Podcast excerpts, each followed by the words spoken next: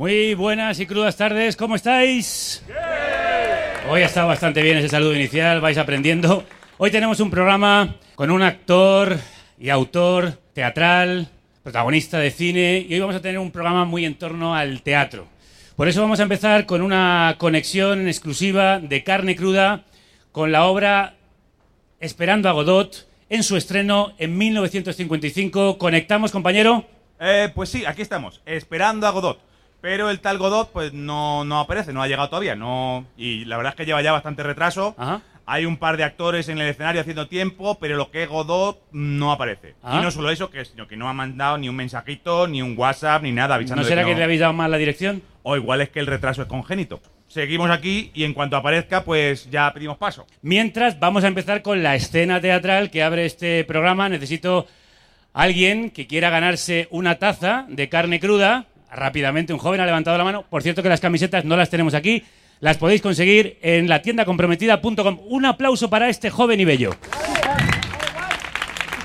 Que se acerca hasta el escenario, descalzo. Es eh, la manera que normalmente interpretas. Sí, sí, siempre, desde que soy actor desde pequeño. ¿Eres actor? Bueno, Bueno, ahora sí, ¿no? Sí. ¿Cómo te llamas? Juan, ¿Te sabes la escena?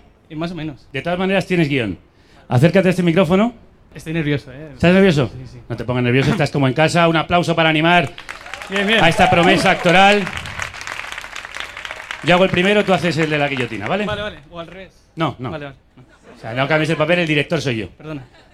¿Va usted a poner la guillotina en la Puerta del Sol? Pues sí, señor, la guillotina, la guillotina. No voy a seguir toda mi vida escribiendo panfletos y espotricando contra los bor- borbones. Sí, señor, la guillotina. La reina. ¡Zas! ¡Guillotina!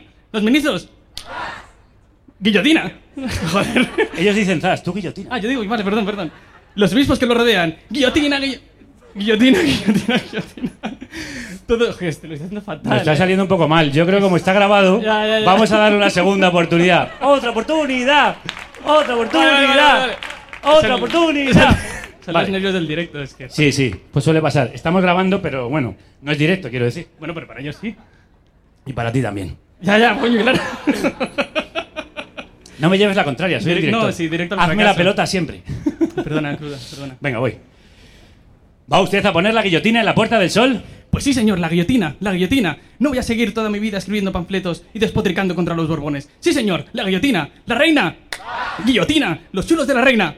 Guillotina, los chulos del rey. Guillotina, los ministros. Guillotina, los obispos que los rodean. Guillotina, guillotina, guillotina, guillotina. Todos guillotinados. Sí, señor, la guillotina. ¡Ole! Ahora mejor, ¿no? Bueno, mucho mejor. No he terminado la escena, pero bueno. Ah, bueno. ¿Ha terminado usted? Sí, señor. ¡Vamos a comer! Ya beber. Un aplausazo para él.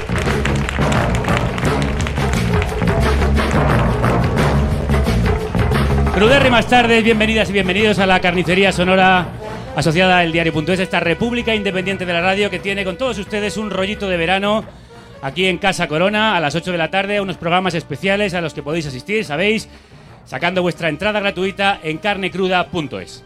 Antes de empezar, como representante de la carne cruda, quiero dejar claro que estamos en contra del consumo de la leche cruda, que acaba de ser aprobado por la nueva consellera de Sanidad de la Generalitat. Si esta es la de Sanidad, no quiero pensar cómo es la de pompas fúnebres. Eh, la misma que ha dicho que beber leche cruda es tan seguro como comerse un pollo que lleva cuatro semanas en la nevera. Bueno, si se ha comido un pollo que lleva cuatro semanas en la nevera, normal que le parezcan de broma las bacterias de la leche cruda. Las bacterias de un pollo de cuatro semanas miden 1,90 y trabajan para la mafia rusa. Las bacterias de un pollo de cuatro semanas son orcos de Mordor. Las bacterias de un pollo de cuatro semanas se han comido el pollo, señora, y probablemente también a su familia. Si usted se ha dejado un pollo en cuatro semanas en la nevera, no la abra. Llame a los geos. A no ser, claro, que estemos hablando de otro pollo, en cuyo caso no le recomiendo comérselo. Hablando de pollos, vamos con el que se ha formado en el PP. Soraya perdió las primarias. Se ve que no les gusta cómo pincha. No quieren que siga poniendo la música en las fiestas. La vez que ha estado más cerca de ser presidenta fue cuando Rajoy se fue del Congreso en eh, la moción de censura y ella dejó su bolso en el escaño del entonces presidente. Por unos momentos nos gobernó un bolso, fue el mejor gobierno que hemos tenido en la democracia. Siempre es mejor un bolso que un presidente. Tiene asas. Presidente no las tiene. y te lo puedes llevar a cualquier sitio, cosa que no puedes hacer con su nivel de inglés con los presidentes anteriores. es verdad que en los bolsos no se encuentra nada, tampoco en los presidentes. Pongamos, por ejemplo, el nuevo presidente del Partido Popular, que ha dicho, por cierto, que él representa a la España que madruga. A los que trasnochamos ya no representa a otro. Pablo Casado madrugaba mucho, menos cuando tenía que ir al máster, que se dormía. Y yo he visto a muchos del PP de madrugada, es cierto, pero iban para casa. También, por ejemplo, como el nuevo presidente del gobierno, después de asistir al Festival de Benicassim en el avión presidencial, con un par, porque yo lo valgo, el avión es mío y yo me lo follo, cuando quiero. Y hablando de música y de presidentes, me vais a permitir que continúe con mi fulgurante carrera musical. La semana pasada fue Cuéntame, esta quiero seguir a la misma línea con Papa Cuéntame de Ismael Serrano, ya lo cité entonces, en una versión dedicada al triunfo de Pablo Casado y basado en hechos y palabras reales.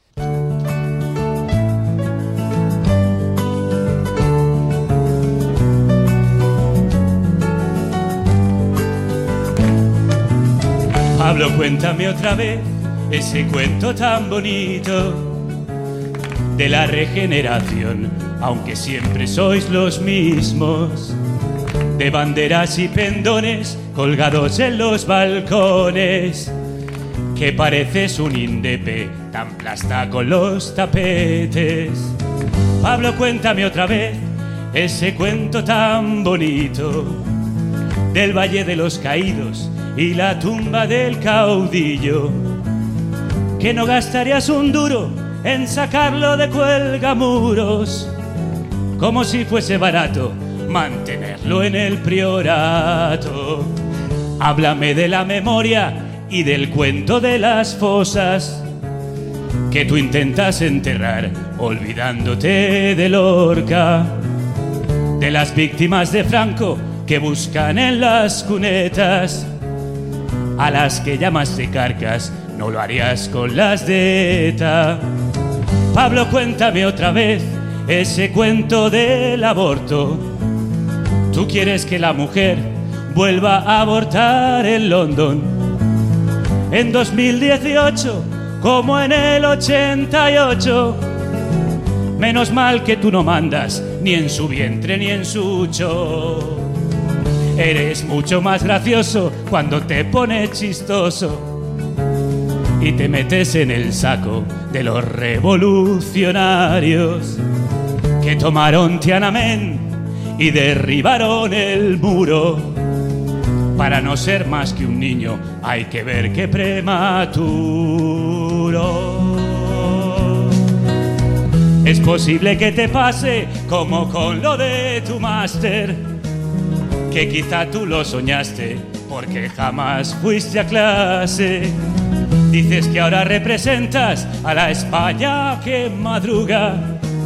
Será porque al que madruga el partido y Dios le ayudan. Y vuelve a andar al cortijo porque te quiere como un hijo. Desde que fuiste su socio con Gaddafi sus negocios. Dices que ha vuelto el PP pero es que nunca se fue. Contigo Rivera y Sánchez, contigo Rivera y Sánchez, lo que ha vuelto es el corte inglés.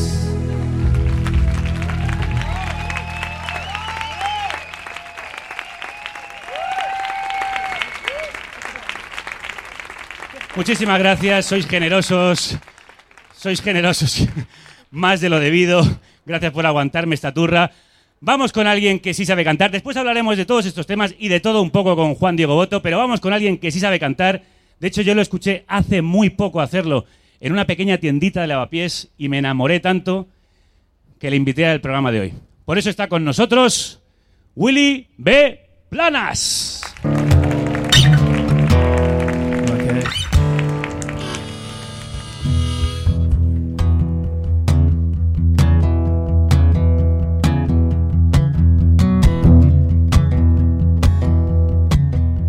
Some say it's a lack of respect. But it don't work if you don't let go. She don't care how much you deserve. no mercy, no mercy. No mercy, no mercy. That just dance in a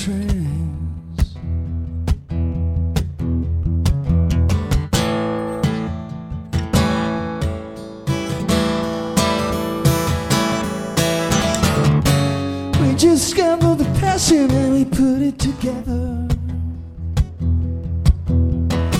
You don't wanna be unkind, you don't wanna lie.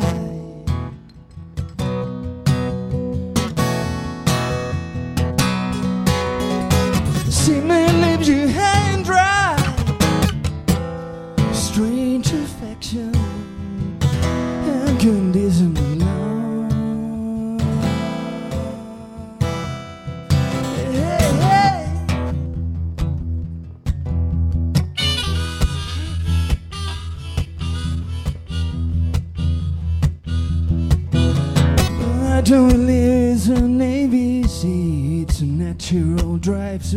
speak your mind. She runs a business like a Stewie Vixen. No mercy, no mercy. No mercy,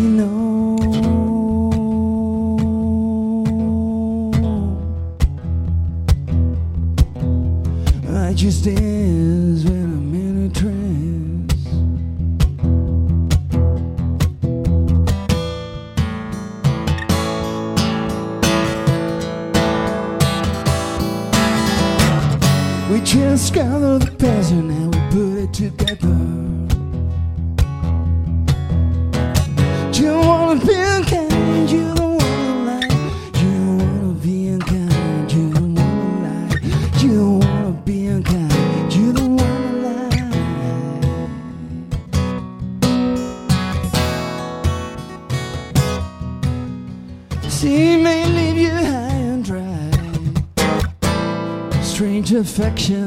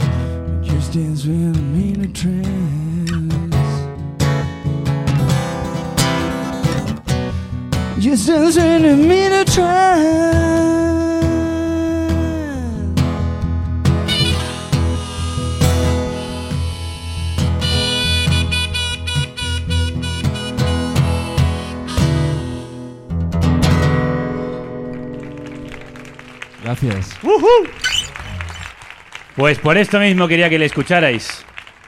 En Conditional Love, el mismo que sentimos hacia él, hacia Willy Beplanas que está hoy presentando aquí Pantarray, este amor incondicional que también tenemos por nuestro siguiente invitado, el actor y autor del que ya os he hablado, al que hemos visto en decenas de películas, en obras de teatro, eh, algunas incluso escritas por él mismo. Hoy recibimos al protagonista de Martín H., Historia del Cronen, Vete de mí, al premio Max por un trozo invisible de este mundo y ahora asesino en serie en buena conducta, Juan Diego Boto.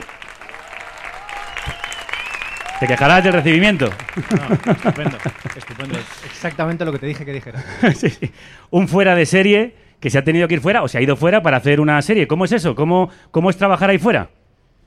Pues eh, trabaja bien, lejos de casa, se echa de menos ciertas cosas, pero, pero bueno, se trabaja muy bien. Es una serie de 10 capítulos, hemos terminado la segunda temporada, pensando en la tercera, y, eh, y nada, la experiencia ha sido estupenda. Y No tienes pinta de asesino en serie, tienes pinta de buena persona. ¿Lo eres? ¿Asesino en serie? ¿Buena persona? las dos cosas, Sí. conteste primero lo segundo. Sí, No, en serio. sí a todo. Eh, sí, yo creo que quizá por eso, ¿no? Esa es la gracia. Esa es la gracia del, del personaje, ¿no? Que no tiene pinta. ¿Y cómo se mete uno sin tener la pinta en la piel de un asesino? Eh, bueno, generalmente los personajes cuando están bien escritos es más fácil entrar en la forma de pensar de un personaje, ¿no? Lo difícil con cualquier personaje es entender cómo piensan y por qué piensan de esa manera, por qué actúan de esa manera. Eh, y cuando están bien escritos, normalmente esa línea de pensamiento es fácil de alcanzar. Eh, como todo, igual en este caso como en, como en otros, pues hay un proceso de investigación, de tratar de entender, de hablar con gente que ha estado en la cárcel, que ha pasado por ¿Ah, sí? cosas. Sí. Has estado hablando con asesinos, de verdad. Eh, no en serie, o sea, no no, ¿No serialos? ¿No no, seriados? seriados, no sicarios, como es el caso de mi personaje, pero bueno, sí gente que se ha enfrentado a eso. ¿Y qué le pregunta uno a un asesino? ¿Por qué? ¿Y qué te contesta? Muchas cosas. Cuéntame algunas, cuéntanos algunas. Bueno, no, eh, cada uno tiene sus respuestas. Lo que encuentras fundamentalmente, por lo menos la- las veces que yo hablé, son justificaciones, ¿no? De, de muchas excusas. que les hicieron inevitable y no había Mm. otra solución y no fue culpa de ellos. Eh, que no es el caso de mi personaje, ¿no? realmente. El caso de tu personaje es que al final incluso empatizas con él. Ese era el reto. Ese- Ese era el reto. Es un tipo que te tiene que caer bien. ¿Cómo Es- haces para que un asesino a sueldo caiga bien? Bueno, eso era el reto. El tipo es un miserable, o sea, lo que se dedica es mata a gente por dinero. Quiero decir que ni siquiera tiene un- he visto, lo he visto. una motivación que digas, no, es que es un justiciero. No es un justiciero, es un mercenario. Eh, pero bueno, es un tipo que tiene su código moral, peculiar como es, pero su código moral. eh, por ejemplo, le sienta muy mal que su chica robe en un supermercado. Pero hay no cosas de- que no se pueden hay hacer. O sea, cosas que están matar sí, hombre, pero robar. O sea, una cosa. Esto es como lo de Cristina Claro. El máster sí, pero las cremas. Es que las cremas es de pobres. Claro. O sea, robar un máster está... Gracias, gracias por ese espontáneo aplauso. Pero es verdad, o sea, un máster es dentro de lo cotidiano, yo qué sé, un puesto, un- una subvención, un máster, una comisión. Sí, sí. Eso es lo habitual en un cierto mundo, robar cremas es de pobres. Es de pobres, es de pobres. Bueno, así es como se mete Juan en la piel del asesino. ¿Perdona? ¿Me estás juzgando por robar una peluca? Así es. Increíble, teniendo en cuenta cómo te ganas la vida. Aunque ya no lo vayamos a hacer más. ¿Perdona? Nada de cadáveres. Ya sabes que es mi trabajo. Si no quieres implicarte, ¿por qué me llamaste para que te recogiera? Bueno, en realidad este es el doblador de Juan, que habla en inglés. Yo quiero tener esta voz, yo de mayor quiero tener esa voz. ¿Qué sientes cuando te doblan, por cierto? Eh, mucha felicidad. Mucha Hombre, pero gran parte de tu interpretación está en lo que dices, cómo lo dices y el tono que empleas. Sí, lo que pasa es que el doblaje, el doblaje en España y el doblaje en cualquier parte del mundo es un código en sí mismo, es un, es un estilo en sí mismo que tienes que dominar. Si todo el resto de la serie está doblada por dobladores profesionales y yo me doblo a mí mismo en un código que no controlo, el- al final el que queda mal soy yo. Eh, Y tampoco sé actuar en ese código. O sea, si yo, si yo digo, buenos días, ¿Qué pasa? ¿cómo estás? Bien, ¿y tú? Bien, encantado de estar en tu programa. Más encantado estoy yo de recibirte. En la vida real, esto suena falso. Suena falso que te cagas, pero cómo mola, macho. Pero sin embargo, en una película sería raro si no lo hiciera. De hecho, es la hostia cuando suena así y si no lo hiciéramos la película sería un truñaco. un truñaco de verdad. Yo voy a seguir así toda la puta entrevista, tío. A mí Hace- me flipa esta voz, joder. ¿Por qué no la utilizo siempre, Hace coño? muchos años yo pensé hacer un corto donde un tipo se levanta por la mañana, va a la panadería y todo el mundo habla normal y él dice, buenos días, quiero una barra de pan. ¿Una pistola? Sí, por favor, una baguette. Y todo el mundo le habla normal y él habla así. Una pistola. Me pone un panete. Oye, ¿y hablar en inglés te ha supuesto un reto? Well, Si quieres podemos salir del código. ¿eh? vale, gracias, te agradezco mucho porque me estaba dejando la garganta. Eh, Parecías Batman, por cierto. I'm Batman. Sí, es un personaje Es un personaje, hacer. sí. Sí, sí, sí, es un buen personaje. Eh, en inglés, yo tengo la fortuna de que me manejo bastante bien en inglés y eh, el rodaje habitual no. Lo que supone un reto es, en una serie de televisión rodamos un capítulo cada nueve días, nueve, diez días, lo cual implica aprenderte 50, 60 páginas cada nueve días. Toma ya. que eso en español, bueno, pues es una rutina. En inglés sí es verdad que por más que me defiendo bien en inglés, pues es un trabajo, cuesta un poco más. ¿Y qué diferencias has encontrado con la industria de allí y la de aquí? Yo te escuché hace poco en una entrevista decir que, por ejemplo, los actores tenéis mano en el guion, lo que me sorprendió bastante. Por lo menos esa fue mi experiencia. Yo no sé si es algo común en todos los, los procesos y en todas las series, pero esa fue mi experiencia. La diferencia fundamental es el dinero. O sea, no hay mucha más diferencia que esa, que no es poca. Alguien se ríe. Alguien se ríe. Además, como maléficamente. Sí, sí, sí, como diciendo, esa es la diferencia en todo. Lo que estábamos hablando, Claro, eso es la vida. ¿Cuál es la diferencia entre tú y yo? El dinero. Lo de las cremas y los másters. Las cremas y los másters. Al final es una un poco el de- leitmotiv de hoy. Es lucha de clases.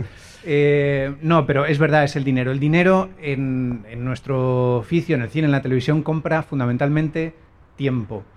Entonces eso significa que los guionistas tienen mucho tiempo para escribir, los directores tienen mucho tiempo para preparar, los actores tenemos mucho tiempo para ensayar y luego además en lugar de haber 10 eléctricos que iluminan, hay 40, con lo cual llegas a la siguiente localización, ya está iluminada y siempre, bueno, pues se trabaja más rápido. Y al que vienen de fuera le tratan con especial hospitalidad. Eh, la verdad, mi experiencia en el... Vamos a ver. Eh, en el rodaje ha sido así. De hecho, la protagonista era británica. Rodábamos en Estados Unidos, en el estado de Carolina del Norte, que es la América Profunda. La protagonista era británica, el coprotagonista, que soy yo, era español, el director de fotografía era mexicano, eh, la directora del piloto, la que dirigió el piloto era danesa. Quiero decir, Vamos, que estaba una en la onda completo, internacional sí. que como para tratarnos mal, Claro. quiero decir que nos trataron muy bien. Y eso es una virtud que tienen en Estados Unidos que aprecian y atraen y buscan el talento venga de donde venga. Siguiente pregunta, entonces, eh, ¿a qué crees que se debe el boom que estamos viviendo con las series, incluso por encima del cine? Se ha convertido como en la nueva industria para los actores, para los directores, para los profesionales del género. ¿Con qué tiene que ver? No lo sé. Creo que tiene que ver con muchos factores.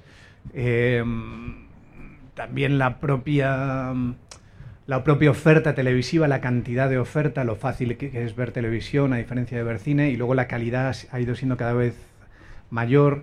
El cine está cada vez más en manos de las productoras televisivas, tanto aquí como allí, con lo cual al final es más sencillo hacer un producto para tu medio natural, ¿no? que es la televisión. Y luego que es un producto que te va a fidelizar, te va a enganchar durante semanas o meses, con lo cual les resulta más rentable.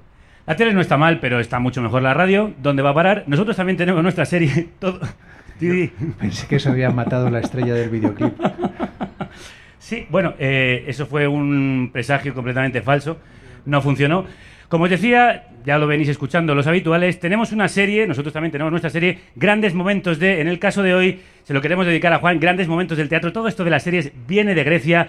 Hasta allí nos vamos para obtener uno de los sorprendentes descubrimientos sobre cómo empezó todo. Atenas, parabólicas. Siglo VAC. Back. Mamá, mamá, adivina de dónde vengo. Yo que sé, hijo, no soy el oráculo de Delfos, ¿sabes? De un casting para una obra de teatro que se va a representar en las fiestas dionisíacas. Teatro, pero hijo mío, eso es una tragedia. En Hefesto. Y un dragma. La cola daba la vuelta a la Acrópolis y me han cogido. Qué mala suerte. Tu padre muerto en las Termópilas y tú en el teatro. Estoy en el coro, pero la obra es un pelotazo. Es sobre Edipo. Edipo, el que mató a su padre, se acostó con su madre y luego le sacó los ojos con una cuchara. A la gente le gusta mucho criticar. Por Apolo de limón. ¿Por qué nos haces esto? ¿No te hemos dado educación, túnicas y yogur como al resto de los niños griegos? Mamá, quiero ser artista. Si querías darme un disgusto, podías haber hecho como el hijo de la vecina y drogarte. Una cosa no quita la otra. Hijo, hijo, hijo mío, el teatro no tiene futuro. Y una profesión más decente como comerciante de esclavos o político, como Pericles en la asamblea. En la asamblea solo está la casta. Lo llaman democracia y no lo es. Pues si no te gusta, vete a Esparta como Varoufakis. Mamá, tanto tirar los platos al suelo lo vas a convertir en una costumbre griega. Reña que reña. Rocío Gómez y nuestro gran guionista Pepe Macías e intérprete. Por cierto, cuando le dijiste tú a tu madre, mamá, quiero ser artista. En tu caso era fácil. En tu mi madre, caso era Cristina fácil, Rota, maestra de Sí. interpretación, actriz ella misma. Eh, hice la primera película cuando yo tenía 5 años y después la cosa vino un poco rodada. A los 15 es verdad que sí le dije que quería estudiar teatro eh, y me dijo, yo tengo una escuela. Y dije, vale. Ah, no lo sabía. Me extrañaba que te ibas pronto y volvías tarde. Así que ahí empecé. No, eh, de hecho era más... La escuela cuando empezó estaba en el salón de nuestra casa. Ah, O sea que nosotros llegábamos al colegio, llegábamos del colegio a hacer, los deberes y tal, y escuchábamos en el salón hacer Shakespeare y Chekhov y estas cosas. así cualquiera, claro. Sí. ¿En ningún momento te intentó quitar la idea de la cabeza? No, No, vaya. no, no, la verdad es que no. Se, se puso feliz, se puso No, contenta. Eh, bueno, me advirtió, como cualquiera que se dedica a esto, de esto es muy duro, es muy difícil, muy poca gente termina dedicándose a esta profesión, mira que... mm, Bueno, en vuestro caso, tres hermanos, ¿eh? Sí, y lo de los tres la verdad es que no- es una enfermedad familiar, yo creo que es un virus que corre por la familia. Es un virus que además eh, se extiende por la sala Mirador, donde además eres coordinador. Eh, ¿Cómo sobrevive una sala independiente de teatro en el día de hoy? Pues, pues eso sí que es eh, duro. echando muchas horas, sudando mucho, trabajando mucho, eh, intentando acertar mucho con la programación, sabiendo qué, cuál es tu estilo y diferenciándote por eso. Pero, pero bueno, es, un- es un trabajo muy difícil. Mantener una sala de teatro, hace, hace como un año un amigo me dijo, estoy pensando en poner una sala, y le dije, espera, ven, vamos a hablar. Camarero. Mejor camarero. Tiene mucho más futuro. No, es muy difícil, realmente es muy difícil y se trata de dejarte la vida ahí. Claro, ahora hay muchas salas que empiezan a estar patrocinadas, no es vuestro caso que yo sepa. ¿Cómo se consigue mantener a flote? Tienes que, supongo, crear una multidisciplinaridad de actividades. Sí, la, la sala se sostiene fundamentalmente con, con la escuela de teatro. O sea, gran parte de... mm, O sea, absorbe mm, lo bien que funciona la escuela y lo va chupando el, el teatro. Eh, a veces hay años mejores, años peores, depende de la programación que tengas, pero algunas ayudas públicas, pocas, las que hay, muy pocas, y, y en este caso con la escuela. Pues vamos con la escuela. ¿Qué te enseñó tu madre? Aparte de decirte que ibas a Podemos hablar así el, el resto de la entrevista. Después de hacer de Sí. Batman. Quiero, quiero encomiarte la originalidad, porque esta es una pregunta que no me había hecho nunca. Nadie, nadie, nadie, nadie, nadie. ¿Qué te nadie. tu madre? No, no, es que la he estado pensando un rato, ¿eh? Sí, sí, Digo, ¿se no, la hago o no se la hago? Pues en... En realidad es que voy, voy hacia un, voy hacia ya, un ya, sitio, voy hacia un sitio, voy hacia un sitio, Pero no, mi madre, honestamente, me enseñó todo lo que sé en esta profesión y sobre todo me enseñó a amar la profesión y a saber que es una carrera de fondo donde cada día vas aprendiendo algo. Pero cuando a uno le viene tan dada, porque está en el ambiente, porque ve a Shakespeare en el salón, ¿se pregunta en algún momento por qué soy esto? Sí, claro, inevitablemente. De hecho, yo no conozco un actor que todos los días de su vida no se pregunte por qué demonios soy esto. ¿Y por qué demonios eres Eh, esto? Porque no lo puedo evitar, porque es lo que soy, porque es mi forma de comunicarme con el mundo, porque si no pudiera actuar me tiraría por una ventana. No conozco otra manera de estar en el mundo que no sea actuando. Bueno, eso merecería un aplauso, ha sido un momento emotivo y emocionante. ¿Tienes un método actoral? Sí. ¿Sí? ¿Cuál es? Sí. Stanislavski, Dostoyevsky, Tchaikovsky, Pinchesky. Cristina, Cristina Sí, Rota. eh, bueno, to- todo nace de Stanislavski y se va elaborando. Ah, bueno, pues vamos a conectar con Stanislavski, que lo tenemos al teléfono. Imperio ruso, como los filetes. Finales del 19, cuando Putin era campo. Se me ha ocurrido un método con el que me voy a forrar. Ah, pero ¿qué me estás contando, Stanislavski? ¿Un método científico?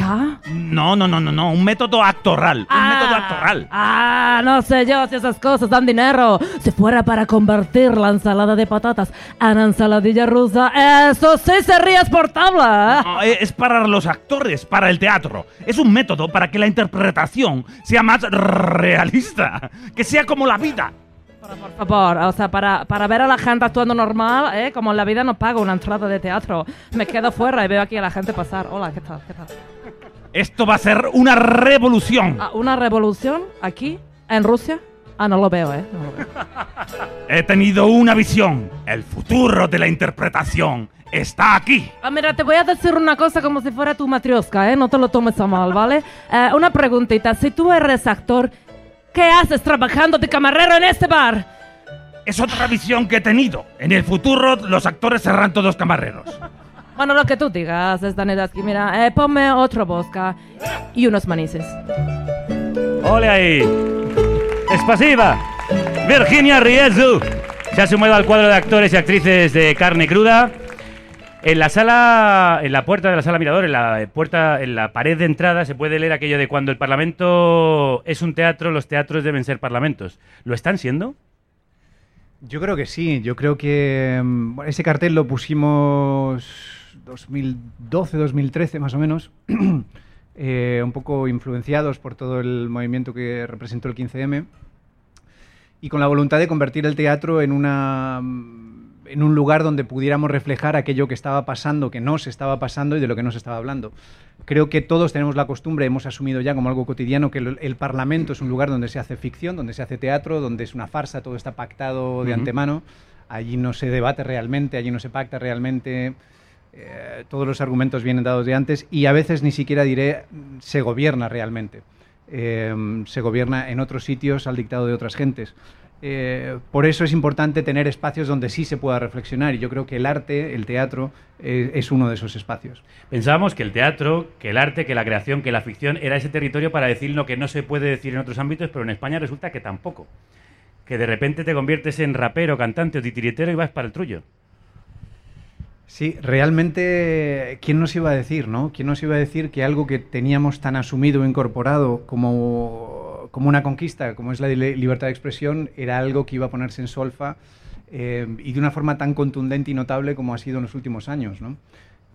Precisamente por eso creo que es eh, muy importante defender la libertad de expresión y la libertad de creación artística y especialmente a los a los que nos vemos, a todos, pero fundamentalmente los que nos vemos implicados en la creación artística. Creo que hubo un, un día simbólico muy notable, hubo un acto, digamos que un pistoletazo de salida, que quizás no fuera el primero, pero sí fue muy simbólico, que fue la detención de los titiriteros, ¿no? Porque fueron eh, unas personas que fueron detenidas, acusadas de terrorismo, pasaron por la Audiencia Nacional y estuvieron en la cárcel por hacer una obra de ficción, por hacer una obra de títeres, una obra de títeres donde precisamente lo que denunciaban Es era lo que pasó. Lo que pasó.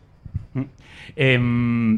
Tú eres muy activo en ese sentido, tanto en las obras, ahora vamos a hablar de una de ellas, que es tu próximo proyecto, la defensa de la libertad de expresión, también en las redes sociales. No sé si a veces temes que eso te pase factura, algún tipo de represalia, gente que te vete para trabajar. Nunca te has callado, no parece que tengas miedo, pero supongo que a veces lo pensarás. En este charco que me estoy metiendo. Es, es inevitable pensarlo y es inevitable que pase. Ya sabes que cuando expresas tu opinión habrá gente que no le va a gustar, habrá directores que no querrán trabajar contigo y fundamentalmente productores a los que le moleste. Eh, máxime cuando en España la producción es una cosa tan angosta, ¿no? Es, es un embudo donde todo termina en las televisiones. Eh, lo que ocurre es que, bueno, tengo la fortuna de, de tener un teatro, o sea, si las cosas fueran definitivamente mal, Mal. siempre puedo expresarme allí en un teatro. eh, y con eso yo soy feliz eh, y con eso me es suficiente. Y además he tenido la gran fortuna de poder eh, abrir esta puerta afuera, donde puedo trabajar fuera también, con lo cual no soy un inconsciente, no soy alguien que piensa, no, eso aquí no pasa o eso a mí no me va a pasar, sé que pasa, sé que puede pasar, pero bueno, uno asume las consecuencias y tampoco de momento me ha ido mal.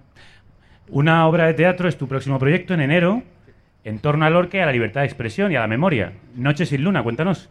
¿Qué va a haber? ¿Qué va a ser? Pues llevaba mucho tiempo, Lorca es una obsesión para mí desde, desde los 15 años. Eh, llevaba mucho tiempo dándole vueltas a escribir algo sobre Lorca o hacer un recital de poesía o algo y empecé bueno, a darle vueltas a un texto.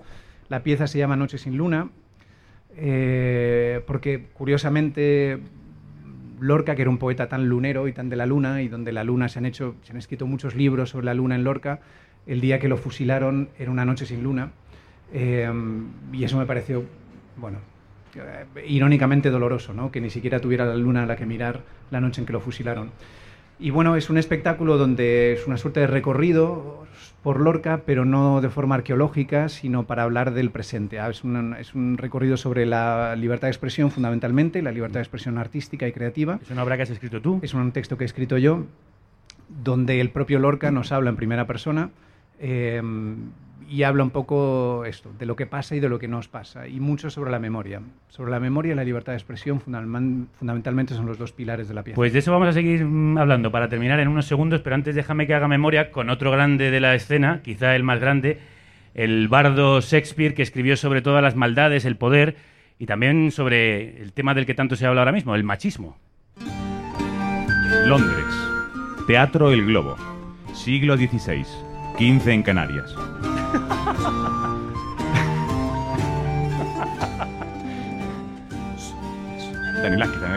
Shakespeare, eh, Shakespeare, perdona, pero tengo una cosa que comentarte. Sí, dime, sí, sí. Es sobre el papel que me has dado en Romeo y Julieta. ¿No te gusta? Mm, A ver, sí, el papel está muy bien, pero eh, es que no sé si soy el más indicado. Hombre, eres el más indicado porque te he indicado yo. Eres un cachondo, Will. No sé por qué luego tus obras no tienen puta gracia. ¿Perdona?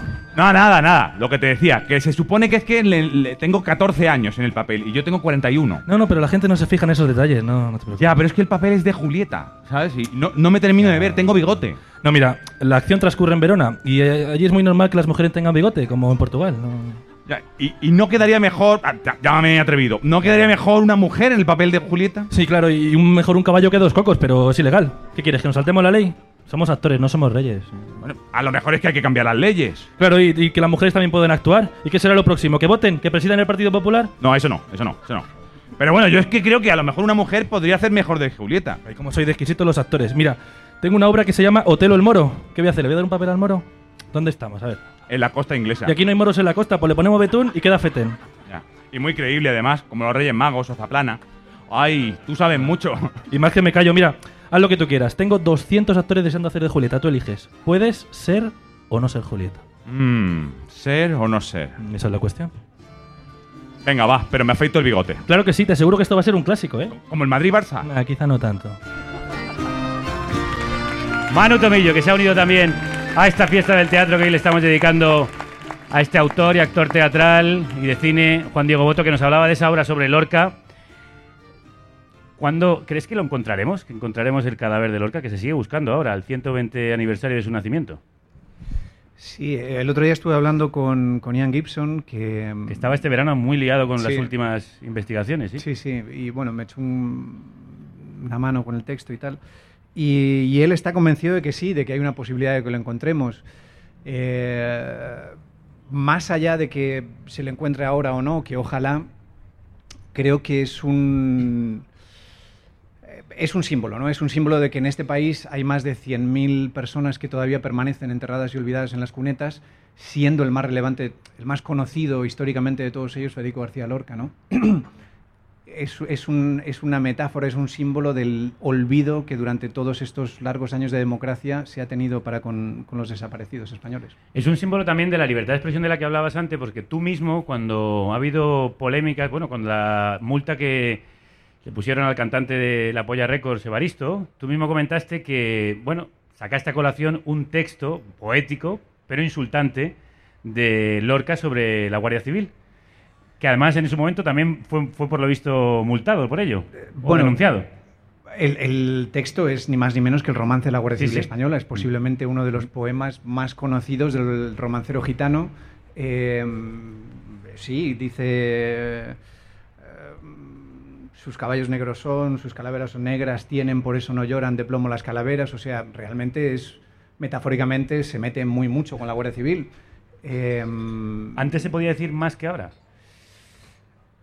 antes se podía decir más que ahora. Yo creo que si hace 10 años, 15 años nos hubieran dicho que por ciertas cosas que se dicen ahora, como por ejemplo, si a alguien se le ocurriera decir que los Borbones son unos ladrones, pudiera terminar en un proceso... Oye, sí, ¿Qué le ha dicho? ¿Qué le ha dicho? yo no he dicho, ha dicho- no, él no he dicho dicho. si alguien No, dijera si que los alguien Borbones dijera, son unos ladrones... En el supuesto de que O sea, alguien yo no he lo dicho dijera. que los Borbones son unos ladrones. He dicho si alguien dijera que los Borbones son unos ladrones... ¿Cómo es lo que has dicho? No. Yo- o sea, yo no he, he dicho que yo no he dicho que Ah, los Borbones ah. son unos ladrones. O sea, que tú no has dicho que los Borbones sean unos ladrones. No, he dicho que si alguien dijera que los Borbones son unos ladrones, Ajá. por ejemplo, no sé, basado en los artículos que se han publicado estos días, Vamos, es un suponer, ¿eh? es un suponer, es un supuesto Es un supuesto total. que supone gente. O sea, claro. Ni siquiera lo supongo Ni- yo. ni- No, ni siquiera, ni siquiera. No. Es gente que supone que los A mí me han dicho que hay gente que lo supone. Sí, pero vamos. Pero yo no estoy vamos a entrar ahí porque... Me parece demasiado complejo. Cuidado, cuidadito. Pues que alguien, por decir una cosa así, pudiera terminar con un pro- delante de un juez, eh, nos hubiera resultado increíble. Y sin embargo está pasando. Yo creo que pasan dos cosas. Eh, a partir de, mm, de 2011 y de todas las movilizaciones, la- bueno, se vio venir en una crisis como la que estábamos que o se cambiaban las políticas económicas o las políticas sociales o se endurecían las políticas represivas y se optó por lo segundo. Eh, y fruto de aquello es lo que estamos viendo ahora. También resulta muy rentable hablar de estas cosas cuando están pasando otras. ¿no? pero, pero en cualquier caso creo que es una batalla que tenemos que dar. Lo que no se enuncia no existe, lo que no se, y de esto el movimiento feminista sabe mucho, lo que no se comunica, lo que no se explica, lo que no se dice, lo que no se verbaliza no existe, desaparece, por lo cual tenemos que nombrarlo. Y hablando de luchas, ¿tendremos justicia para las víctimas del franquismo igual que tuvisteis las víctimas de la dictadura argentina? Pues eh, hace un tiempo te hubiera dicho que sí. Ahora no lo sé. Creo que hay, hay- hay,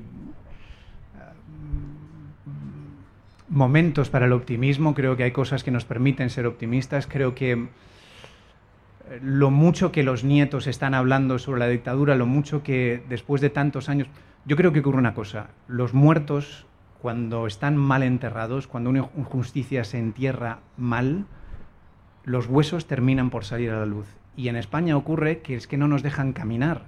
O sea, no podemos avanzar mientras no resolvamos esta página de nuestra historia. Eh, porque si no nos explica que después de tantos años sigamos debatiendo sobre sacar al dictador del mausoleo, sobre desenterrar las fosas comunes, y es que no se puede avanzar eh, caminando sobre fosas y caminando sobre muertos que están pidiendo a gritos eh, que se los rescate del olvido. Mientras siga habiendo familias vivas, nietos que quieran desenterrar a sus abuelos, seguirá esto mm, siendo un problema.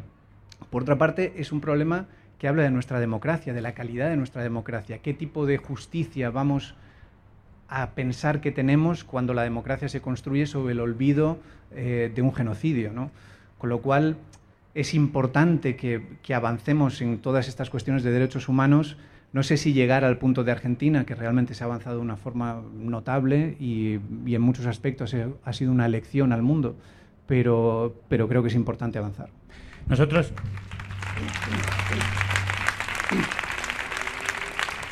Pues hablabas de sacar y exhumar huesos. Nosotros nos hemos adelantado a los acontecimientos y hemos sacado al muerto del hoyo. Gallegos por España.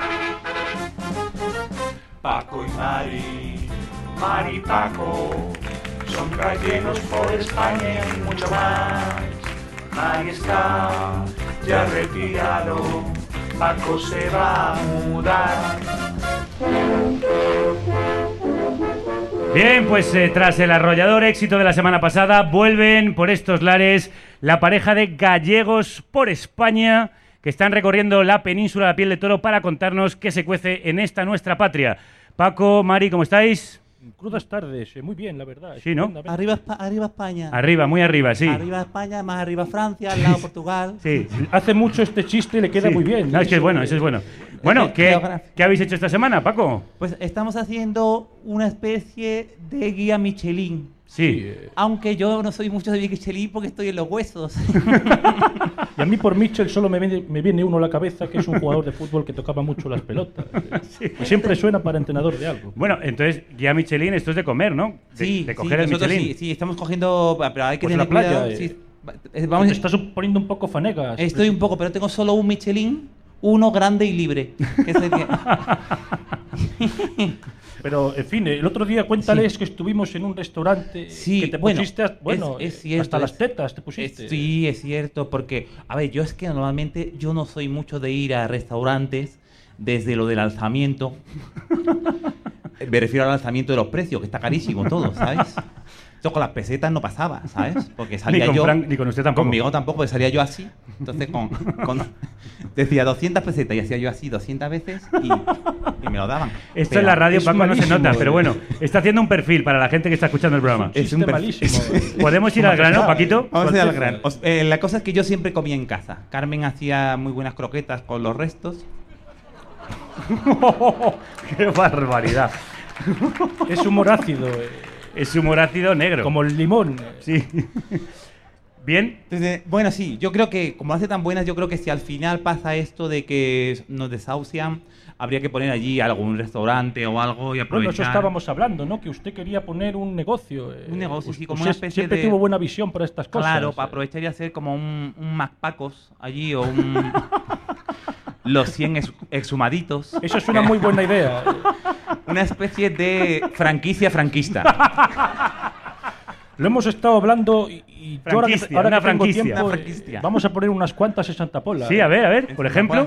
Bueno, eh, no, tenemos unas pequeñas ideas. Ah, pues a ver, a ver, es- no, es, es ir empezando, no sabemos. Si algunas de las personas que están aquí presentes, eh, en fin, quieren poner algo de dinero, eh, pasaremos la gorra de platillo de, de su presidencia. Y bueno, Bueno, eh, y la guía Michelin, ¿qué me pueden contar de ella? Bueno, hay un restaurante que, que yo quería recomendar también, que no sé si conocen, que es Casa Pepe.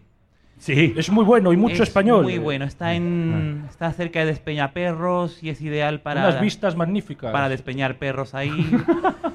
y luego, vamos, lo mejor que te ponen allí es de mala leche. Si eres, si eres rojera. Bueno, yo pues- salgo muy contento siempre y con ¿A la tripa llena. eh.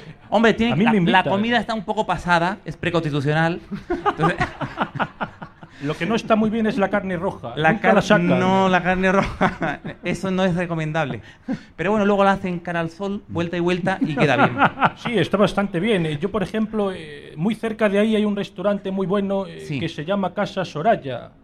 ¿Cómo es ese? Bueno, pues ahí siempre me medio gusta pollo mucho- fantástico. ¿Que tiene qué? Medio pollo que está siempre buenísimo. Lo ponen allí. eh, bueno, eh, no siga es dando una gozada. Que está eh. la fiscalía que viene, viene de camino. Bueno, yo la veo venir por allá al fondo. A mí me gusta mucho Soraya porque es de mi talla. ¿Algún, Es- algún es- restaurante más de la ¿Algún guía restaurante más que quiera usted Bueno, a mí me gusta Mari? mucho uno eh, que es- esto es de verdad, esto es verídico porque últimamente voy mucho. Eh, se llama Aray, está aquí en Madrid y siempre que voy pues eh, me tiro horas y horas. Ah, sí, sí. Bueno, la última vez que fui entré como presidente y salí como oposición.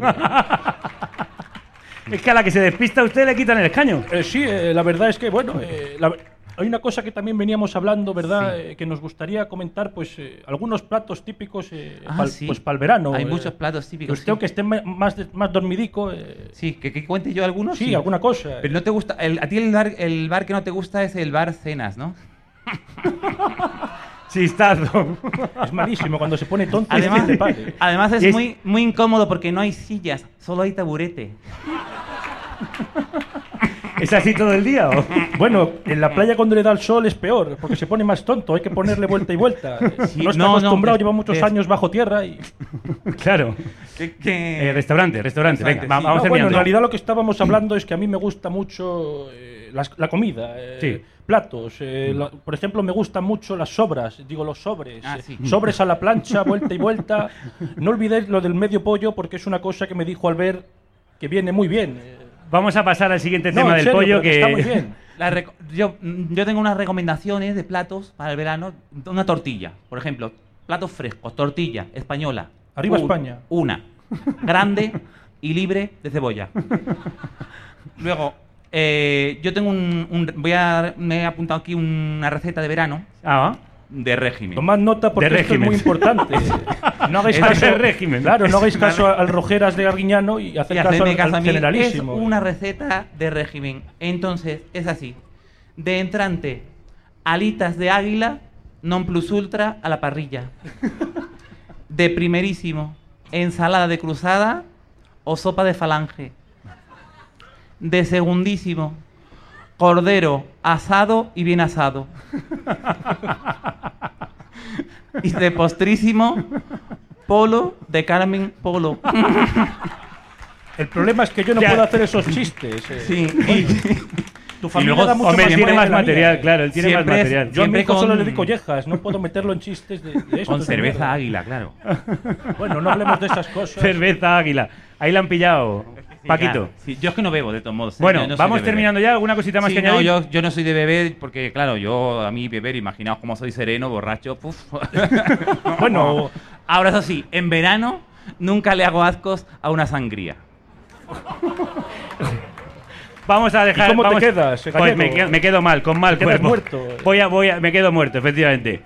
Paco, Mari, Juan Diego Boto, muchísimas gracias por este ratazo que nos habéis dado. Un enorme placer. Vamos a poner banda sonora a este sangriento y negro momento con la luminosa música de Willy B. Planas, presentándonos ese nuevo disco, ese Pantarray. A ver si nos pones un poquito de, de luz después de estas salvajadas.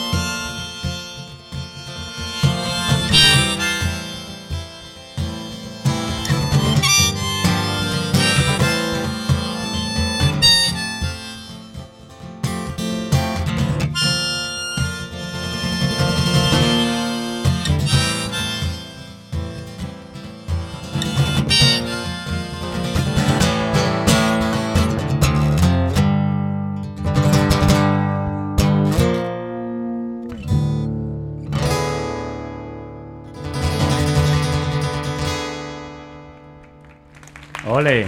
Gracias. Vente para acá, Willy. Pues así como acabáis de escuchar, suena la música de Willy B. Planas desnuda y así suena vestida con toda la banda.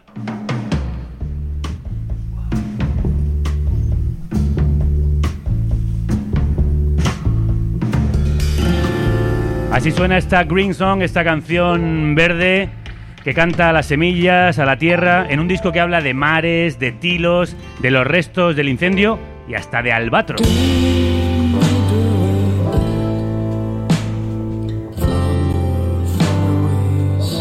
Canciones que nos conectan con lo, con lo primordial, con lo que somos, con una sencillez que desarma, que es, en mi opinión, la principal arma de este llanero solitario.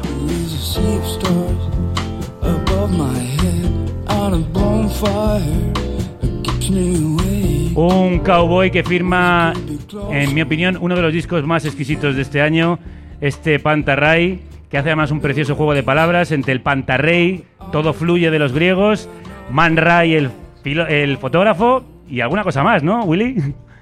La manta raya también. La mantarraya. ¿Y por qué? ¿Cuál es el significado del disco? De este título, por lo menos, tan enigmático y el- sugerente. El título es de, mm, de un amigo pintor que iba mucho a su estudio a tocar con él. Eh, él, eh, me decía, vente, y yo así practicaba y, y él- hacíamos un poco de action painting y siempre estaba ahí con historias filosóficas y tal. Y me hablaba de esto, me hablaba de lo del Panta Rey, Ujú. del todo fluye y todo esto. Y luego pues, pues lo cambiamos para, para darle un toque de esto, pero resulta que hay un montón de, de cosas que se llaman así Panta Ray.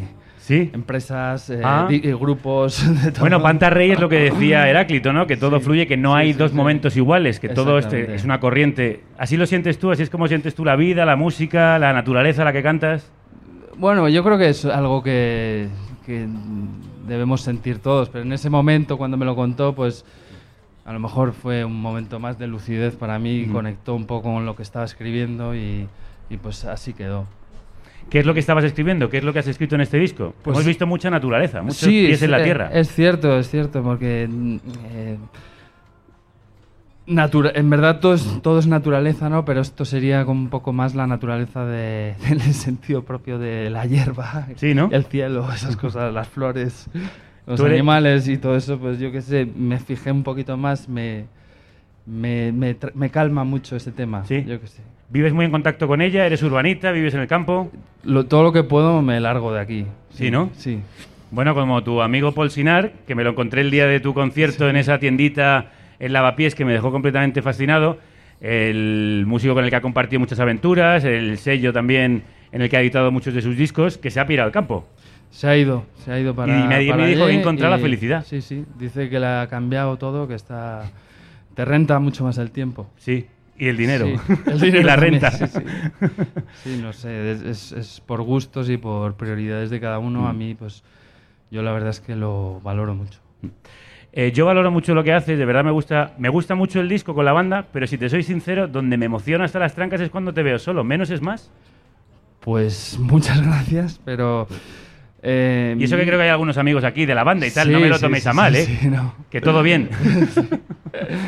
Sí, la verdad es que eh, procuro con todas las bandas con las que toco, tampoco procuro ensayar mucho para, para que sea un poco fresco lo que salga y, y cuando toco solo, pues la parte buena es que no tengo que mm, dar explicaciones a nadie y me puedo evadir yo un poco. La parte mala es Mm, que con ellos sientes- lo hago mejor. Sí, es Ellos- verdad que ellos los lo hacen mejor. En los buenos músicos siempre Me acompañan. arropan más. Sí, sí. Eh, bueno, tú habías formado parte de, de, de- de Pauls, la Sí. banda con Paul Sinar, Sí. y luego tirasteis cada uno en solitario. ¿A veces la soledad pesa o, bueno, estáis bien acompañados? Realmente dejamos, dejamos la banda como tal, pero él y yo hemos seguido trabajando juntos siempre. Él ha colaborado conmigo, yo he colaborado con él. Lo que era la banda la dejamos, pero bueno, em- siempre hablamos de volver a hacer cosas y ahora cada vez hay más posibilidades. Ah, bueno, pues Sí. estaríamos encantados de ver una reunión de, de Pauls. Por el momento, Carlos, Paul Sí. Sinar ha hecho la masterización del disco Sí, sí. y hace que suene así de bien. Now if I wait too much,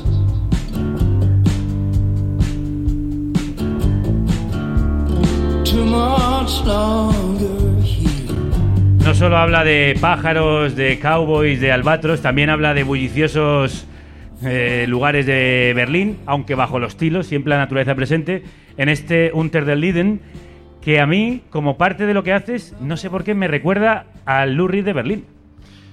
Pues eh, me gusta mucho Lou Reed, me gusta mucho el Berlín de Lou Reed y no sé, realmente la canción no le faltaba algo y le metí, porque normalmente yo empiezo las canciones por el título. ¿Ah, sí? Sí, el cuando tengo el título creo que ya está terminada, pero el título me tiene que gustar y esta no. Y mm, yo viví, viví muchos años en Berlín. Y bueno, es una calle normal de Berlín, de hecho la más famosa es como la, el Paseo de la Castellana. Sí. Pero mm, yo qué sé, me sucedió algo por ahí y, y- y hablaba de eso, pero es, es cierto que, que siempre vuelve Y tu manera, con la tu naturaleza. también te lo sí. decía porque tu manera de cantar a veces me lo recuerda. Pues me gusta mucho. Que a veces, no o sea, como que- un, un tono no muy entonado, sino con una cierta monotonía como hacía Lou Reed, que tiene, Sí, sí. bueno, es un estilo muy personal, que a mí me ha recordado. Pues lo he escuchado mucho, sí, yo, yo creo que... Bueno, pues yo creo que se note, yo creo que lo comprobaremos en la última canción con la que despediremos, pe- despediremos el programa. Willy, muchísimas gracias por haber venido, por poner hoy la banda sonora. Y hoy vamos a seguir, de hecho, hablando de cine con la última de nuestras invitadas. Un gran aplauso para recibir a Isa Calderón. Isa Calderón tiene una obsesión continua. Sí, sí, sí, sí, sí. La Calderona tiene una obsesión continua. Oye, vi- vienes bellísima. Ah, sí, Sí, sí, muchísimas estás gracias. estupenda. Tú también estás bellísima. No, yo normal, pero tú qué falda más bonita. Fíjate. Qué bien pintada, qué bien te sienta sí, todo. Sí, es que es mi última sección. Claro, ¿cómo se nota que te vas de vacaciones? Mira al público que te vean, por favor. Sí, sí, sí. Por favor, a- miren esta belleza. Madre mía. Bueno, basta, ¿no? Basta, basta. ¿Te estás poniendo nerviosa o qué? Un poquito, cariño. Vamos, Bueno, a ver. eh, Vamos a ver, Javier, escúchame bien. venga, te escucho. Yo para esta última sección he escogido la mejor película de este verano, del invierno pasado, de este otoño, de la película del 2017 hasta 2025, que es... Ya lo sé.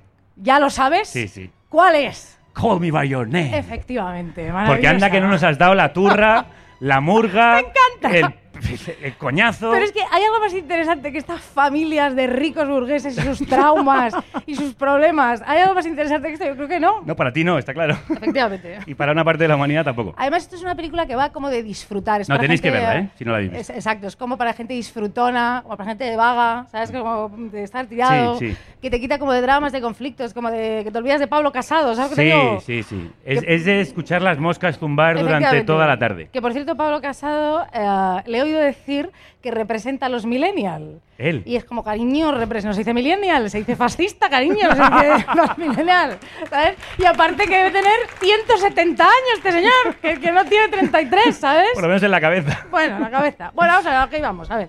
Esta película como de los años 80 que transcurre en un lago, allí en Italia, con gente cultísima que habla alemán, francés, inglés, suajili, tocan catalán. el piano. Catalán, Catalán y in- todo. Intimidad, gallego, todo, que hablan de todo esto. Esta gente cultísima, alucinante, se enamoran estos dos gays, eh, que tienen esta historia eh, eh, alucinante, y es una peli que va sobre el placer. O sea, de repente tú quieres leer un libro, pues te bajas a la tumbona, coges el libro, te lo lees.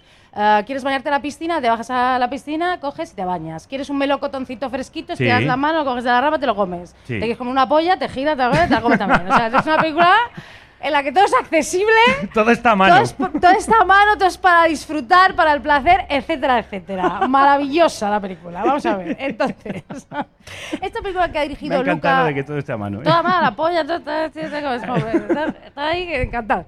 Esta película la dirige, la dirige Luca Guadagnino Sí. y este eh, guion escrito por James Ivory, ¿vale? Sí. Esta película tiene muchísimos haters, Ah. que yo no lo puedo entender, no lo puedo entender. ¿Ma per qué? ¿Por qué? O sea, es una película de gente lista, gente culta, Italia, el amor, el primer amor, Melocotones. melocotones, todo esto. No lo entiendo, o sea, ¿qué película te gusta a ti? Bueno, porque igual es un poquito estiradita, ¿no? Mm, Bueno, y que da igual, ¿por qué película te gusta a ti? La forma del agua, no me jodas. O sea, No. que dice esta señora que se fue a una rana toda la película. Venga ya. Porque esta película, esa película además que nos la, nos la han vendido como de amor. Es una, una película de una tía que desea una, una rana, joder. Que- pura. Que es que es así. ¿Qué es Ya zoofilia? ganó todos los Oscars y todos los premios. No entiendo nada. No tampoco. ¿Qué ha pasado con Call Me By Your Name? No lo sé. Es que yo tampoco. No te indignes, que yo también lo estoy. A ver, que me he perdido. ¿Qué te estoy diciendo? así? No lo Ah, sé. sí. Todos estos haters Sí. alucinantes, pesados, ¿sabes lo que te digo? Sí. Y claro, eh, muchos hablan de, oye, am, claro, esta película va del, del primer amor. Mucha gente dice, claro, es que después del primer amor no te vuelves a enamorar como antes, no lo das todo, no sé qué. Esto es mentira, Javier. ¿A que sí? Totalmente. Quiero decir, cada vez que te enamoras, eh, te yo, enamoras a último, lo yo bestia. en el último doy más. ¿Tú eres el último de los más? Mira, yo ahora estoy enamoradísima, fíjate lo que te digo. Estoy Así estás, así estoy estás. radiante, estoy enamorada. Yo me enamorado como si tuviera 18 años. O sea, quiero decirte, mm, estoy como que lubrico muchísimo, ¿entiendes lo que digo? Tampoco hacía falta que entrases en detalles, pero bien. Pero me refiero. Bueno, nos vamos es que con esta un- gente me pone nerviosa que no das todo. Que ahora mismo soy como un aspersor, maricón. o sea, Que de hecho hoy no ha habido que sacar el aspersor, aquí lo has regado tú. Lo he regado yo. Con tu lubricación. Es que estos pesados pasan, están cabreadísimos porque del primer amor, no sé qué. Claro que no, y además, todos también cabreados por el final. Total. Que no lo vamos a contar, pero ¿te acuerdas, Sí, Elio, claro Elio, que me acuerdo, sí. Eh, no, no decimos qué pasa, pero la última imagen es como mirando esta chimenea. Sí, sí, sí. Devastado Sí, absolutamente. sí, sí, sí. No digas más porque... No digo más, pero este, este niño, este niño guapísimo, está buenísimo, el partener también está buenísimo. Es una peli muy. No, todo el mundo está bastante bueno, está decirlo. Este señor, con esa casa, que es un imán para el amor, volverá a enamorarse el año que viene, al que viene, al que viene y al que viene y todos los todo, años. y todo el tiempo. Y tú cada vez que veas la película. Efectivamente, o sea que es que este señor, que nadie esté triste por esto, todo el mundo se ha sentido como súper identificado. ¿Pero qué dices? ¿Pero qué dices? Si te tienes que quedar con el primer amor, ¿qué cojones? ¿Qué coñazo? ¿Qué, qué, qué coñazo, no? Mira, no, no estoy diciendo nada Supéralo. lo que quería decir, vamos, No, no, ¿qué pues, estoy diciendo? pues vuelve, no sé, tú sabrás, es que estás lubricando de más. Estoy lubricando muchísimo. Es que estás resbalando en tu propia lubricación. Estoy, estoy lubricando- Vamos a ver, yo lo que te quiero decir es que, Sí, claro, venga, a ver. Sigo con los haters. Venga. Que esta película es malísima, pero bueno, o sea, vamos a hacer eh, como si eh, se hicieran buenas películas. O sea, quiero decirte, es muy complicado hacer una buena película. ¿Cuántas buenas películas eh, al año te gustan? ¿Cinco, cinco Sí, seis? sí, por ahí. Menos, ¿no? Sí, sí. Pues hijo, hacer una buena Como película. personas. Como personas. Hacer una buena película es igual que como enamorarse, dificilísimo. Sí. Así que todos tenemos que volver a ver esta película, reenamorarnos de esta película, irnos a Italia, como me fui yo en Semana Santa, fui hasta la casa, me metí en toda la casa, hice fotos, bueno, toda la ¿En movida. serio? Sí, sí. Qué fuerte. Obsesión ya que está empezando, empezando a ser enfermiza. Ya no sé, mira, ya digo, yo no- ni lo sigo. Bueno, así que nada. Venga, nos sentamos, cuéntame. Nos sentamos aquí, Javier, y nada, yo ya termino diciéndote que efectivamente que me ha encantado venir, Bueno, y a nosotros tenerte. que me ha encantado uh, Call Me By Your Name A mí también. y que tengo muchísimas ganas de ver la de Haneke. Que esa es la que te iba a comentar hoy, pero no la he visto. De- No me ha dado tiempo. Mejor acabar con este buen rollo que no Haneke te, que te tiene que dejar el culo torcido. Haneke ha dicho una cosa que me ha encantado hoy en el país. Ha dicho que la mayoría de los artistas y los genios son gilipollas. Y esto me ha encantado. Se incluye a sí mismo. Mm, No lo sé, pero esto me ha encantado. Fíjate lo que te digo. Y con esta reflexión me marcho. Bueno, pues que pases un feliz verano. Isa Calderón, la Calderona, que usted lo lubrique bien. Y nosotros vamos a seguir haciendo idem con la música de Willy Beplanas, con la que nos despedimos para terminar este programa, que la verdad es que no ha podido ser más disfrutón. Willy, todo tuyo. El público te espera y te aclama.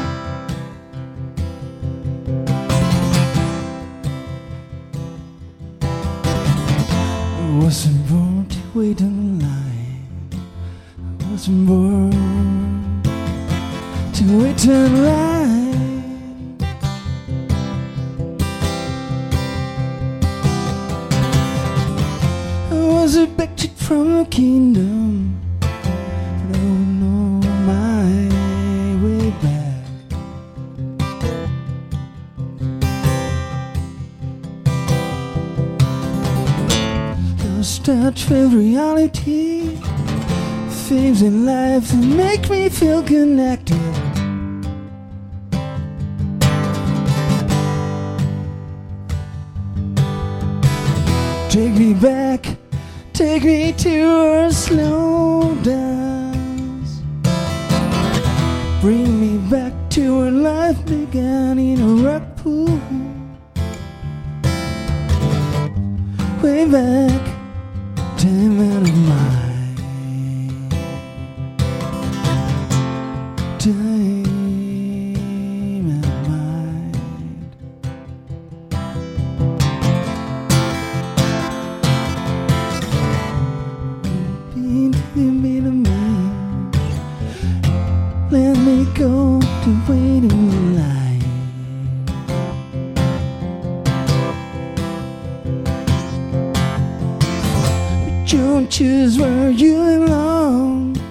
You you know where you have to go.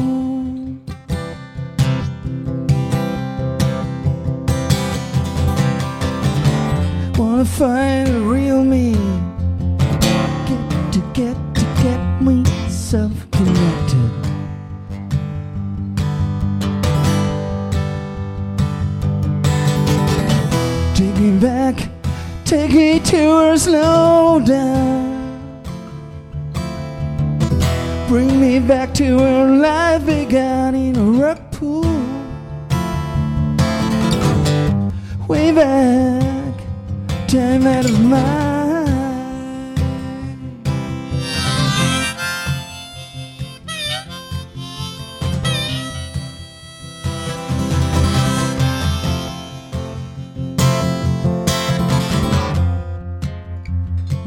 homesick, I go back to the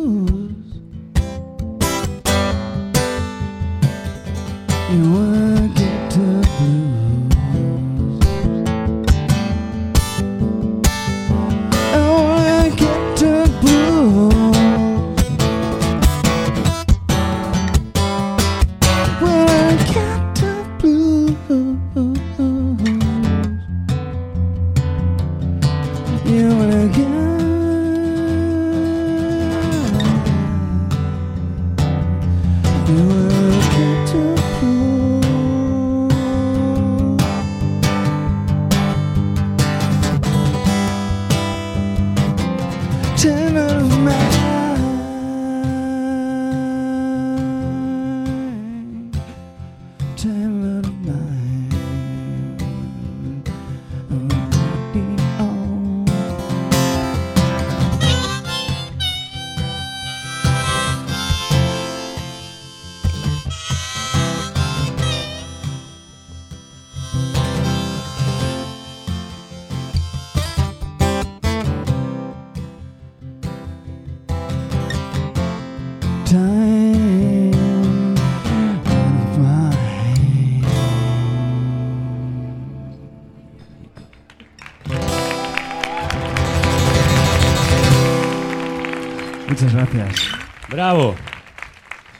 Maravilloso. Para terminar, tráeme de vuelta para nuestro baile lento. Cuando quieras, amigo, aquí tienes tu casa para hacernos bailar lentamente como esta noche, esta tarde. Nosotros nos traeremos de vuelta, nada, en dos días para el programa de la traca final que va a ser de traca con Joana Pastrana, la campeona del mundo de boxeo, con Aurora and the Betrayers, con el señor Sanabria, con el que me voy a retar a duelo boxístico y con todos nuestros colaboradores. No os lo podéis perder. Las entradas están gratuitas en carnecruda.es. Y que no se me olvide. ¿Os lo habéis pasado bien? Así me gusta. Pues nos vamos, ¿me ayudáis? Que la radio. Muchísimas gracias. Ah, Perdón, perdón, perdón. Se me olvidaba, hemos empezado conectando con Esperando a Godot. Vamos a ver si ha llegado. ¿Ha llegado Godot? No, no, aquí no ha llegado nadie, ¿eh? No, ni Godot, ni Gotré, ni Goleche cruda. No ha llegado nadie. No, me acaba de decir además que Godot es una metáfora. No me digas. Sí, por mí como si es la reina de Saba, ¿sabes? Si se cree que por ser metáfora tiene derecho a tenernos aquí esperando como la República, pues está muy equivocado. Sí, que yo me voy, ¿eh? ¿Ah, Si sí? aparece, le decide de mi parte a Godot que esto no se hace ni metáfora ni metáforo. Yo, yo no soy metáfora, pero soy persona. Godot, que lo sepas.